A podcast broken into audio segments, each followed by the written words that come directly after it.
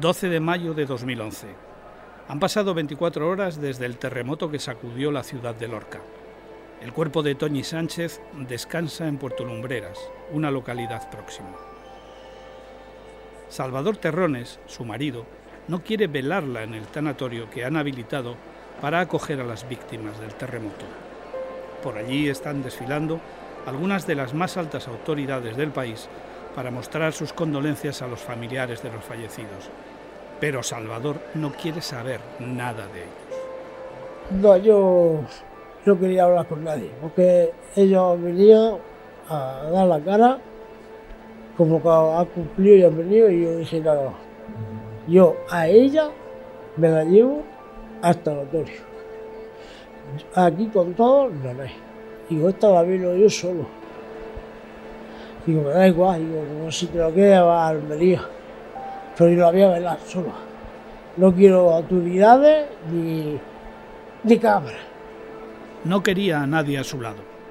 Y efectivamente, al día siguiente, a Toñi la entierran en el cementerio de San Clemente, lejos del ruido mediático y del funeral de Estado que se organiza en el recinto ferial de Santa Quiteria, al que acuden los príncipes de Asturias. Es una ceremonia íntima en la que los familiares y amigos de la mujer de 37 años lloran unidos la injusta pérdida que han sufrido. Todos mis amigos y aparte la amiga de ella, pues muchísimo.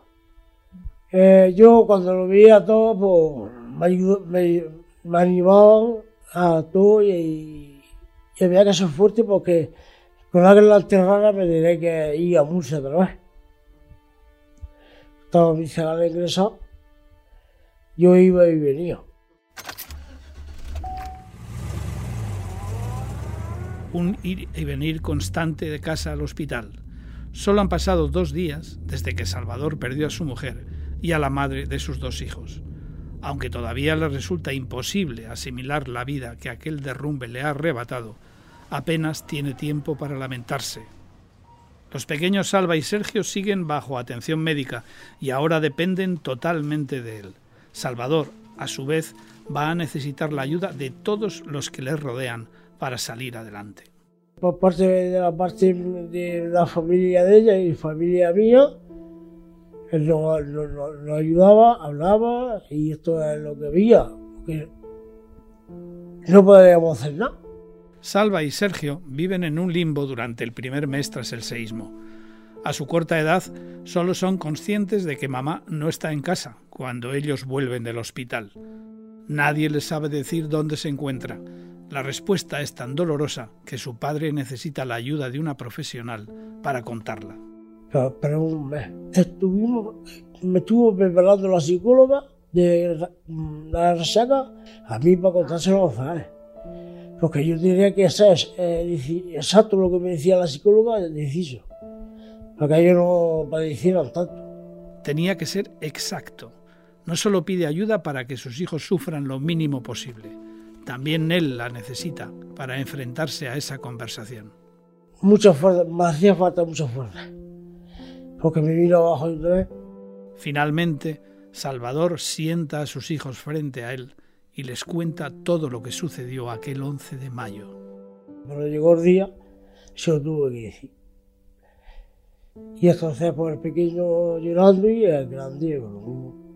El pequeño se enteró poco, ¿sabes? Era pequeño. Sergio, con tan solo tres años, apenas entiende lo que le están contando. Salva, de seis años, sí es capaz de comprenderlo. Las palabras de su padre le dejan mudo. Llora, pero no es capaz de articular palabra ante la muerte de su madre. Es grande, es grande, es grande sí lo tenía la mente yo y esta mi hermana decía, habla conmigo y yo decía, yo le decía Grande que me contara, que desahógate, digo, si me tienes que pegar, me pega que lo aguantaba. Y Grande decía, no, no, no, esto escogía se escondía. Aceptar la pérdida, restaurar el hogar, asumir nuevos roles familiares, buscar otros empleos. A partir de ese trágico mes de mayo, tanto Salvador como sus hijos van a encontrarse con muchos obstáculos y necesitarán la ayuda de todos los que les rodean para salir adelante.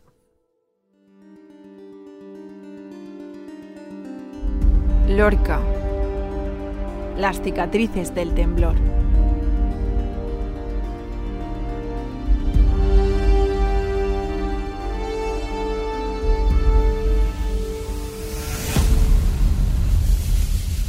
Episodio 5. Reconstruyendo una vida. Las semanas, los meses posteriores al terremoto son muy difíciles para la familia Terrones. Ni siquiera pueden vivir en su casa del barrio de la Viña. El seísmo la ha dejado seriamente dañada y tienen que rehabilitarla. Tuvieron que, que apuntalar de todo y entonces tuvieron que arreglar todos los pilares y todo. Salvador solo es uno más de los miles de lorquinos que se han quedado sin hogar una situación de la que se aprovechan los grandes propietarios para elevar el precio de los alquileres en la Ciudad del Sol. En ese mismo instante, los alquileres aquí se, se dispararon. Es decir, que te pedía algunos hasta 800 euros por un mes. Las administraciones ofrecen ayudas para los afectados, pero Salvador no puede permitirse esos precios. Por fortuna, la burbuja solo dura un par de meses y durante ese tiempo el padre y sus dos hijos se marchan a Águilas. Yo me fui de alquiler a, a una casa de campo. 500 euros me, me cobró. Salvador no sabe por cuánto tiempo se va a alargar esta situación. Así que cada vez que puede, se desplaza desde esta localidad costera hasta Lorca para echar una mano en las obras de rehabilitación de su casa.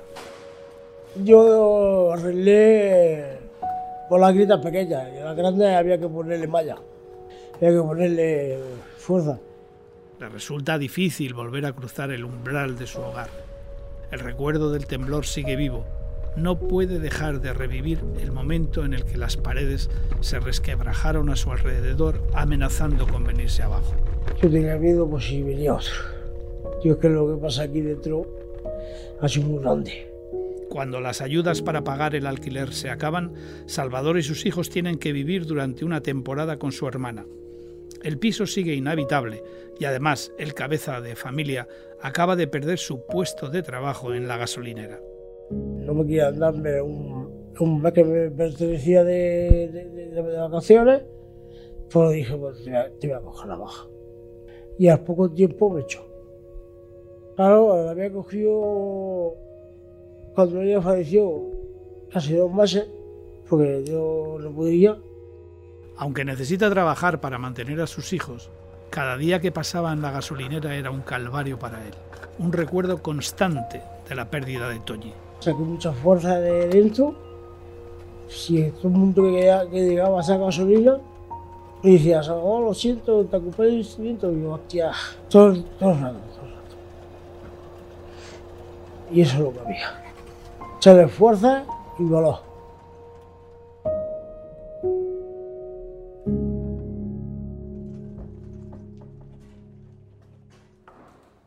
¿Cómo encontrar un poco de normalidad?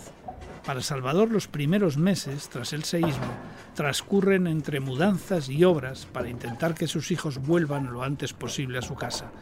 Es muy complicado encontrar estabilidad. Ni siquiera él termina de acostumbrarse a su nuevo papel tras la muerte de su esposa. Uy, muy difícil adaptarse a, a ser papá y mamá. Muy difícil. Me costó mucho trabajo. Pero llegué a sacarlo adelante. Tenía que lavar la ropa, tenía que tenderla, planchar. Pero empecé a planchar y era muy difícil para mí. Toñi siempre se había encargado de las tareas domésticas y del cuidado de Salva y Sergio. Ahora que no está, Salvador tiene mucho que aprender. Tenía que hacer de comer. Yo hacía una tortilla de patata y huevo. Gracias a mi hermana, pues me decía, esto se hace así, lo dejas media hora, lo echas un poco de aceite, le echas tomate partido, un poco de, de, de esto partido, y está, me salía buenísimo. Ojalá todo fuera tan fácil como aprender a cocinar y a poner la lavadora. Salvador se acaba habituando a las labores del hogar, pero es incapaz de acostumbrarse a la vida sin su mujer. Su recuerdo le acompaña cada noche y ni siquiera las pastillas le ayudan a coger el sueño. Yo no, no, es que no descansaba, sí que no descansaba. Y me cambiaron la medicación varias veces. Sus hijos tampoco lo llevan mucho mejor. Salva continúa encerrado en sí mismo y apenas habla, mientras el pequeño Sergio todavía no comprende lo que le ha pasado a su madre. Cuando fuimos al cementerio a, verla, se quería meter dentro. Y dice, yo quiero verla, yo quiero meterme dentro. Y yo, ahí, ahí me hundí más todavía. Y dijo, Pablo, digo, yo no lo puedo tomar aquí. Y, y el pequeño quería verla.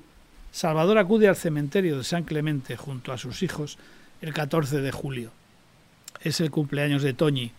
Solo han pasado unos meses desde su marcha y el sentimiento de culpa de Salvador sigue a flor de piel.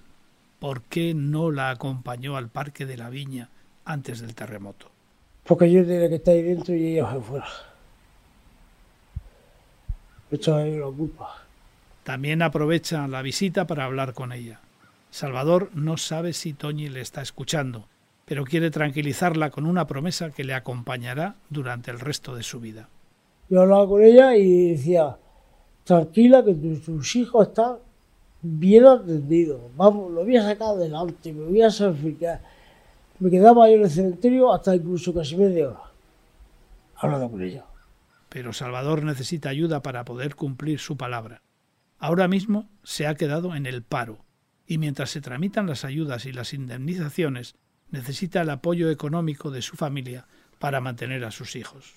Gracias, como he dicho antes, a mi cuñada y a, mi hermana me ayudaban. Eh, Carilla me dio algún carro, eso era la comida.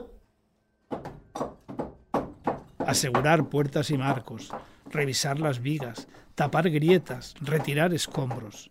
Salvador trabaja varios meses en la reforma de la vivienda para rehabilitarla lo antes posible. Mientras, necesita que alguien cuide de los pequeños, Salva y Sergio, una tarea de la que se encargan los familiares de Toñi. Se iban a comer a Camisura y, y comía a Camisura, pero cuando yo arreglé el piso, pues ya lo venimos para los tres. Tiene que pasar algo más de un año para que la casa esté lista. Las obras terminan justo a tiempo. El hijo mayor de Salvador está empezando a recuperar el habla y tiene muy claro dónde quiere estar. Ah, si no recuerdo mal, al año por ahí, o año y pico, me empezó a hablar ya. Bueno, hablar.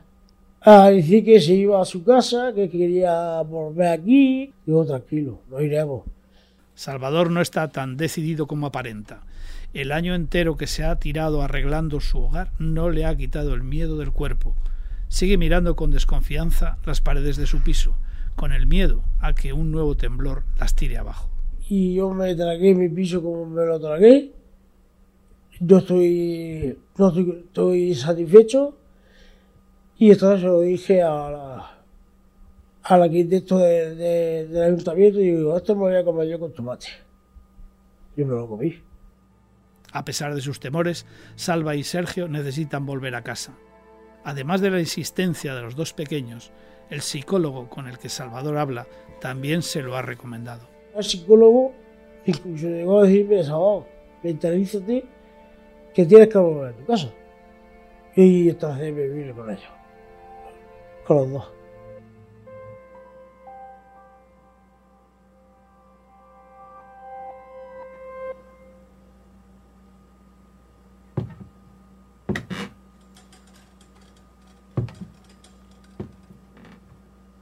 Han pasado nueve años desde que la familia Terrones volvió a su hogar en el barrio de la Viña y una década desde que Toñi ya no está con ellos.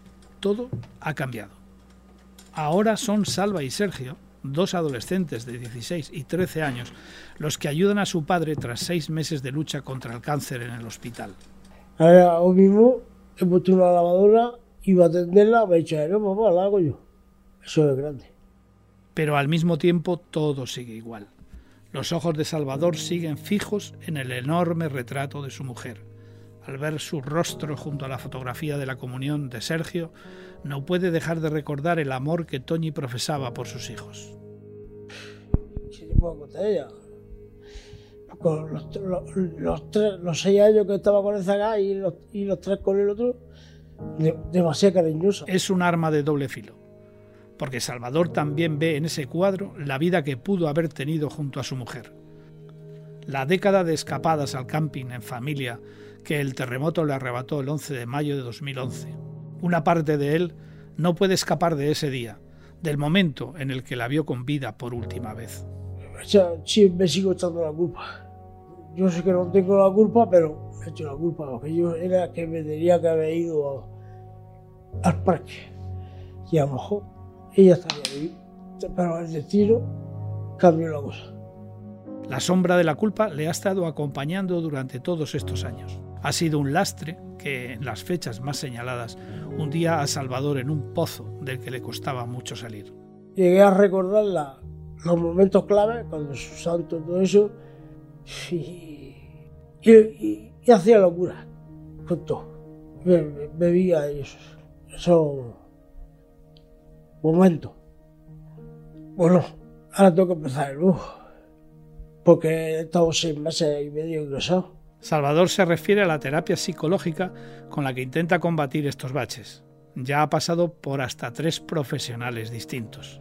Ahora estoy de salud mental, porque me, están viendo ahí abajo de ver, y ahora he pedido hacer un ¿cómo se llama? Eso que se pone todo en el ruido de una terapia, pues tú íbamos y contábamos, como te estoy contando vosotros, lo que yo pasé, lo que yo sufrí y todo. En estos diez años, Salvador tampoco ha conseguido hablar con su hijo mayor sobre la muerte de su madre. Es un tabú para Salva, un tema de conversación que rehuye cada vez que su padre intenta tratarlo. Estoy diez años esperando que me diga algo, pero íbamos al cementerio y decía que se iba, la miraba, sí, se iba ha sido que, que ha aparecido todo. A Salvador siempre le ha asustado el silencio de su hijo. Lo ve encerrado en sí mismo y teme que se abra un abismo entre los dos. No quiere que Salva se sienta solo en ningún momento. Digo, así lo pierdo. Como estaba callado, digo, lo pierdo. Pero no, de momento ya empezó de momento su hijo está cursando primero de bachillerato con unas notas excelentes. Y su padre está dispuesto a sacrificar lo que haga falta para que Salva pueda tener las oportunidades que él no tuvo. Pues yo le he dicho a ellos que, que, estudie y que salga adelante estudiando y yo haré todo lo que pueda para que estudie. Aunque me tenga que sacrificar. A sus 52 años, está a la espera de que lo prejubilen. Sabe que el cáncer y las lesiones que sufre en la rodilla no le van a permitir volver a trabajar. Ahora mismo sus hijos son el principal motivo de Salvador para seguir adelante, así que cuando mira al futuro, tiene claro lo que quiere hacer. Ahora mismo, recuperarme y irme de viaje con Quiero ir a Burgos. Sí, claro, claro, en julio, julio y julio agosto, o agosto día de semana, porque el fin de semana se pone todo, todo a tope, pero me gustaría irme si, si, yo me recupero. Ahora que Salvador ya tiene su piso pagado, por fin puede hacer esos viajes con sus hijos. Fue lo único en lo que invirtió el dinero que recibió de indemnización tras el seísmo, acabar con esa hipoteca que tantos calentamientos de cabeza le dio a Toñi. Cuando ella falleció, pues entonces me dijo a irnos a los parques temáticos. En Madrid hemos estado dos veces y eh, Tierra Mítica, sí. Hemos estado allí, hemos estado también en, el parque de Murcia, que porque la Cruz Roja hacía viajes y, lo, y se los llevaba a Zagares. Son estas pequeñas alegrías las que dan sentido a la vida de Salvador, las que le permiten recordar por un breve periodo de tiempo el hombre entusiasta que un día fue yo era muy, muy bromista con todo el mundo, con mi, con mi gente que me iba a esa gasolina, me reía, lo pasaba bomba, pero cuando llegó la situación de ahí, eh, eh, intentaban animarme, pero no podía. Trabajo. La vida le ha golpeado tantas veces desde el 11 de mayo de 2011 que ya le ha quitado hasta la risa. Las heridas de la última década se acumulan en su cuerpo. Están en el andador que necesita para desplazarse y en la sonda que cuelga de él. También se manifiestan en su delgada figura, que en nada se parece a la del corpulento hombre que muestran las fotos de su hogar. Pero sobre todo, están en sus ojos, que ya han dejado de mirar el retrato de Toñi. Son pequeños están escondidos detrás de unas gafas que también camuflan unas profundas ojeras, pero dan vida a un rostro muy castigado para su edad, el rostro de una persona que aunque quiere volver a sonreír, ya ha sufrido demasiado. Pero Salvador, ¿tú has vuelto a ser feliz? El día de hoy no. Por primera vez en la última década, Salvador no irá un 11 de mayo al cementerio de San Clemente a ver a Toñi. Con 52 años, su cuerpo no pudo más. Falleció apenas unos días antes del décimo aniversario del terremoto que cegó la vida de su mujer. Descanse en paz.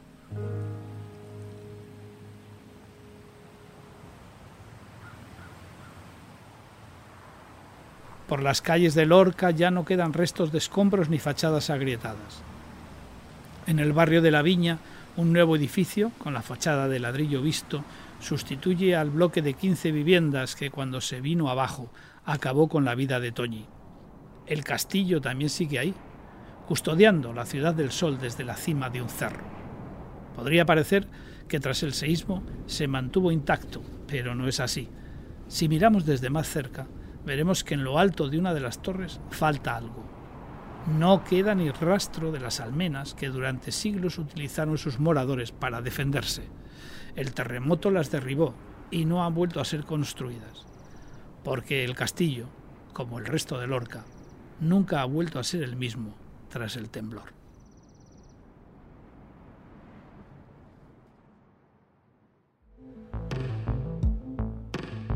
Lorca, las cicatrices del temblor. Escrito por Sergio Navarro Gálvez y María García Clemente. Montado y editado por Iván Rosique. Narrado por Pachi La Rosa. Un podcast de la verdad,